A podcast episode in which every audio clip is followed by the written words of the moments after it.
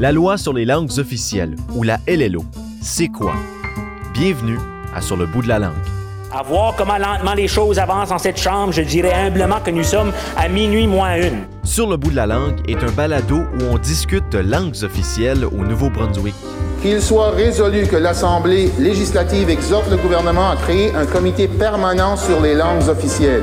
Une révision de la LLO a été entamée par le gouvernement Higgs et doit être complétée avant la fin de l'année. La loi 88 incarne l'importance de l'égalité réelle entre les deux communautés linguistiques de la langue officielle. Je suis Pierre Duguay-Boudreau et cette semaine, pour notre série de trois épisodes avec des députés néo-brunswickois, nous discutons avec Dominic Cardy, ministre de l'Éducation et du Développement de la petite enfance et député progressiste conservateur. Dans le fonctionnement du gouvernement, est-ce que le français a son importance de ce côté-là? Je pense que avec le, droit sur la langue officielle, et le fait que tous les députés peuvent communiquer dans la langue de leur choix dans l'Assemblée avec euh, une traduction simultanée, euh, euh, de mon avis, ça c'est, j'espère, une étape intérim parce que j'espère un, jour on va avoir une, euh, une, groupe de députés qui va être confortable de discuter en grand euh, dans l'anglais et le français et peut-être même aussi les langues autochtones parce qu'il arrive sur la scène aussi avec un niveau d'importance qui était ignoré pour les siècles. mais je, je trouve qu'il y a des fois les problèmes technique avec les traductions qui peut absolument impacter l'expérience du député dans la salle. C'était pour ça que j'étais contre les, euh, rencontres virtuelles, parce que ça augmente les difficultés pour les députés qui euh, ont la difficulté de communiquer dans une des deux langues officielles, pour les anglophones qui ne parlent pas le français et également les français francophones qui ne parlent pas anglais, d'une manière euh, assez élevée pour être confortable d'entrer dans un débat comme ça. Bien, justement, il y a certains problèmes techniques, puis euh, bien évidemment, on se cachera pas, ce n'est pas tous euh, les députés qui parlent le français. Alors, est-ce que c'est réellement possible de travailler en français au gouvernement? Ou on se doit de connaître l'anglais quand même pour pouvoir y travailler? Pour moi, euh, comme j'étais élu en 2018, mon premier poste en gouvernement était d'être donné le poste de ministre de l'Éducation. Et ça, c'est un cas assez spécifique parce que c'est le seul ministère au, gouvernement où on a la pleine dualité dans le ministère. Euh, j'ai une députée francophone, une sous-ministre francophone, un sous-ministre euh, anglophone, une équipe qui travaille en français et en anglais. Euh, j'ai essayé depuis le temps que je suis arrivé en poste d'avoir toutes les rencontres avec le secteur francophone en français. et alors, c'est peut-être un peu difficile pour moi de, de, de lancer les commentaires sur les autres ministère juste à cause du fait que je, que je travaille dans un contexte bilingue tous les jours. Et, c'est, et pour moi, c'est, je, l'adore. Les rencontres où les deux députés sont là avec leurs équipes, l'autre direction du ministère, il y a le, changement entre l'anglais et le français. Et c'est, c'est, pour moi, ça, c'est idéal pour le Nouveau-Brunswick à suivre un jour. Mais je sais que ça va prendre assez de temps. Et comme tu as mentionné, il y a assez grand nombre de députés qui, aujourd'hui, à cause des raisons historiques. Ce n'était pas offert à l'école. C'était difficile d'accéder aux programmes de, formation dans la deuxième langue. Et pour moi, ça renforce la nécessité de, premièrement, renforcer le système d'éducation pour augmenter la qualité et l'accessibilité à la formation en français et, absolument pour les francophones, la formation en anglais aussi. Mais on parle de, langue française ici. Euh, euh, et aussi pour les adultes, d'offrir les cours pour les adultes pour accéder à la formation dans la deuxième langue de la province aussi. Parce que ça, c'est quelque chose que euh, dans les années 60, 70, avec Robbie Shaw et Hatfield, mhm. ils ont mis en place les programmes que je trouve ont vraiment encouragé les fonctionnaires de poursuivre la formation dans la deuxième langue.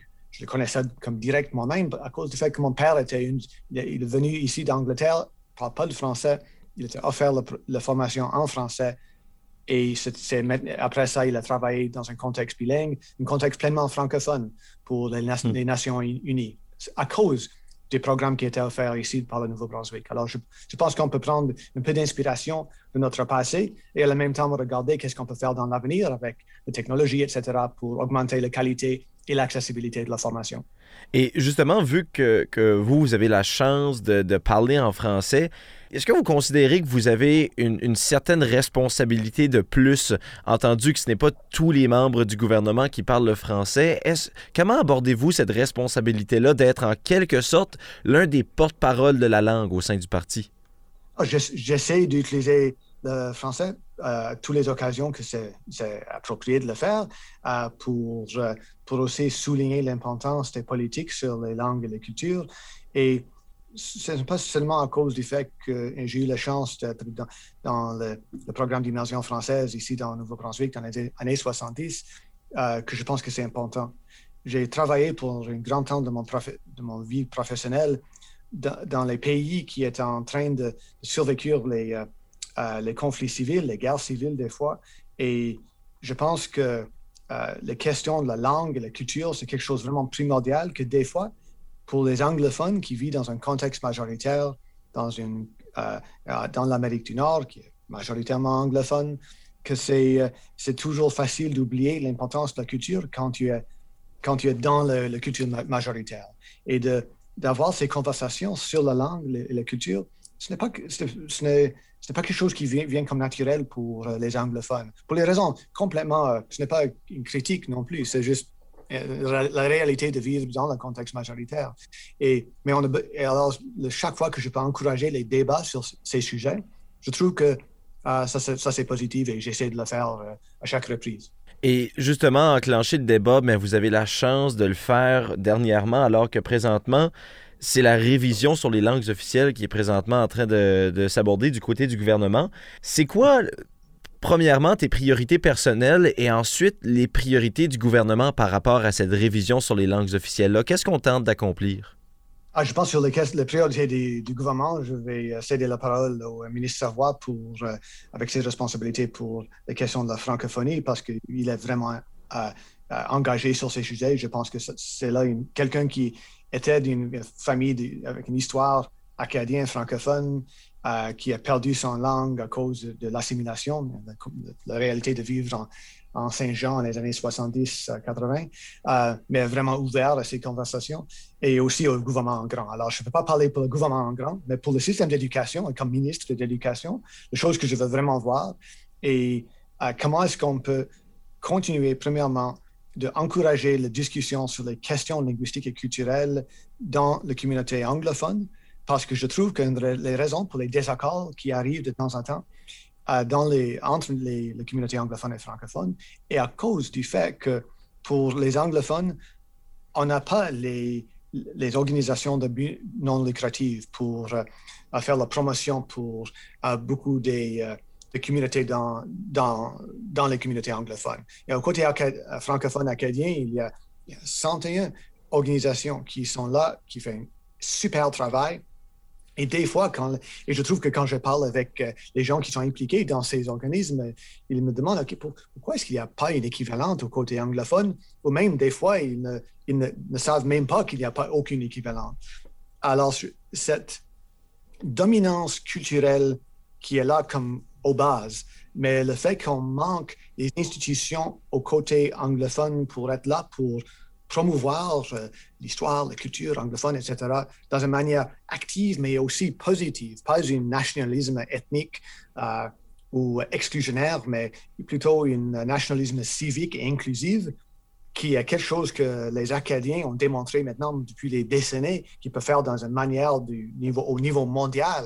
Euh, je pense qu'on a encore aux communautés anglophones beaucoup de choses à apprendre des communautés francophones. Et de mon côté, j'espère que la discussion sur la révision des lois, on peut avoir cette discussion parce que je trouve que c'est vraiment triste que la majorité du temps, on entend les, messages positifs euh, pour euh, renforcer la communauté au côté francophone.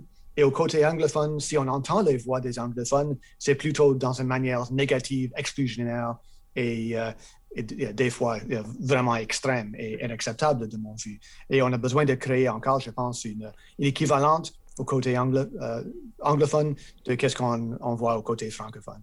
Et ça, ça, c'est qu'est-ce que de mon côté, j'espère qu'on peut voir et que ça peut renforcer le message dans le, système scolaire de, premièrement, l'importance de dualité dans le système, l'importance de, euh, de, de, faire la formation sur la langue et la culture dans le système scolaire pour tous les étudiants anglophones, francophones, nouveaux, nouvelles arrivants, autochtones aussi, et de, d'utiliser notre expérience comme la seule province bilingue au Canada avec toutes les différentes communautés francophones et anglophones qui ont créé la province sur le territoire des Autochtones, absolument, euh, et de, d'utiliser ça comme le cœur d'un programme de civisme qui était au cœur du, du section dans la plateforme du gouvernement dans la, campagne électorale de l'année passée. Alors ça, ça, pour moi, ça c'est au cœur de ce que j'espère de voir avec les discussions sur la révision de la loi. Et la révision de la loi, si on regarde les gouvernements passés qui l'ont traité, on regarde le gouvernement Howard, et si je ne me trompe pas, c'était le gouvernement Lord avant, ils ont abordé cette question-là un peu plus à l'avance que le gouvernement actuel. Est-ce qu'il y a une raison pourquoi la révision des langues officielles a, commencé si tard auprès de ce gouvernement? Oui, mais je peux. C'est un, mot qui, des fois, excuse, mais c'est aussi une raison assez réelle. Le COVID. Mm. On a eu une une période où c'est difficile des fois de, de, démontrer aux gens qui sont à l'extérieur du gouvernement le montant de temps et le, le, fait que presque tous les fonctionnaires étaient ciblés sur adresser les, les problèmes créés par la pandémie, parce que ce n'était pas seulement une pandémie adressée par le système de santé, c'était au système scolaire, c'était quelque chose qui a engagé tout le monde. Presque tous les autres ministères avaient besoin d'arranger leur manière de travailler. Il y avait les fonctionnaires qui étaient déplacés des ministères pour travailler sur euh, euh, euh, avec santé et santé publique euh, pour les différentes tâches pendant les derniers 15 mois. Alors, c'était un temps difficile de, continuer le travail normal du gouvernement. Je suis heureux qu'en comparaison avec les fédérales, on a réussi d'avoir les budgets et les autres choses un peu normales et aussi d'avoir un niveau de réussite avec notre bataille contre le virus qui est assez exceptionnel. Mais la même temps, ça a causé absolument les choses que de mon côté, j'aimerais vu être adressées l'année passée pas seulement la révision des langues officielles, mais aussi les différents projets que je suis euh, engagé pour poursuivre, dans le, qui étaient inclus dans le livre vert, euh, était juste, j'ai juste terminé les consultations sur le livre vert euh, une deux semaines avant que la pandémie ait vraiment arrivé en face dans la province. Alors, c'est, ça, encore, ce n'est pas une, pas une excuse, mais une raison. Mm. Et je suis heureux que maintenant, on a deux commissionnaires de haute qualité qui sont en place et j'ai hâte de travailler avec eux pour euh, arriver à un renforcement encore euh, du, de, la loi. Et j'ai une dernière question, on termine là-dessus. Si vous aviez à imaginer le Nouveau-Brunswick dans plusieurs années, ce serait quoi votre vision au sein de la langue, de la province? quel genre de province aimeriez-vous voir au niveau de la langue dans un monde rêvé? Quelle est votre vision? Ça serait un monde où nous ne sommes pas une des seules juridictions dans le monde, où nous sommes obsédés de parler tout le temps sur, OK, est-ce qu'on va, on va former les jeunes dans une langue ou deux langues? C'est normal partout dans le monde pour avoir la formation dans deux, trois, quatre langues. C'est complètement normal. et on a changé un débat qui devrait être ciblé sur le fait qu'on a besoin de connaître les deux langues officielles dans notre province pour vraiment comprendre le, l'autre culture. Et pour moi, ça, c'est la seule manière de créer une, vraie culture néo-brunswickoise. Parce qu'aujourd'hui, on a une culture forte acadienne, une culture pas vraiment définie anglophone, une, euh, les cultures euh, autochtones qui commencent de, de, de, de, lever encore après les, siècles d'oppression. Mais j'espère que dans, les, dans un, un monde de rêve, j'espère qu'on peut avoir un niveau d'unification qui respecte l'histoire, la culture des différentes cultures qui, euh, sont là comme les fondateurs de notre province, mais en addition, parce que ça encore, je trouve que ça, c'est quand on parle de langue et culture, on a besoin de parler toujours de l'addition et pas de la subtraction, parce que ça, c'est, si on continue dans cette direction, on arrive au populisme et le nationalisme ethnique. Mais si on dit que le Nouveau-Brunswick, c'est les Acadiens, c'est les Anglais, c'est les Écossais, les Autochtones, on peut créer une culture néo-brunswickoise qui peut être un modèle pour le monde. Parce qu'on a déjà arrivé à un, point, nous sommes la seule juridiction où les, euh, les, nos, les ancêtres des deux, euh, des deux cultures fondateurs sont les Anglais et les Français, deux pays qui ont été en bataille pour des siècles et des siècles.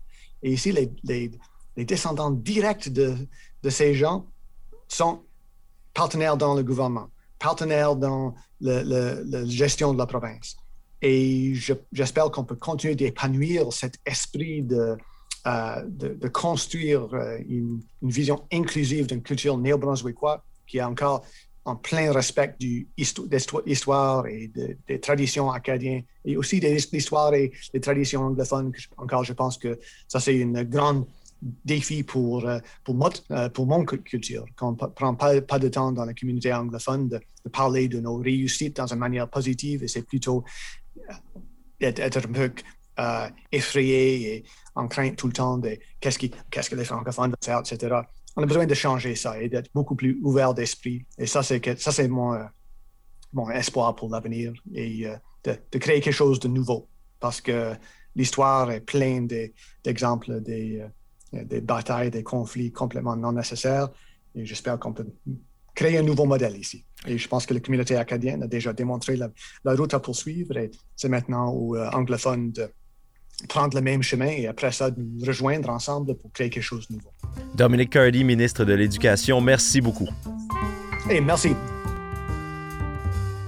Et merci à vous d'avoir été à l'écoute de cet épisode de Sur le bout de la langue, un balado produit en partenariat avec la SNB et le Kodiak 93.5. Si vous avez aimé, eh bien partagez et n'hésitez pas à consulter les autres épisodes. Je m'appelle Pierre Duguay-Boudreau et on se retrouve prochainement pour un autre épisode de Sur le bout de la langue.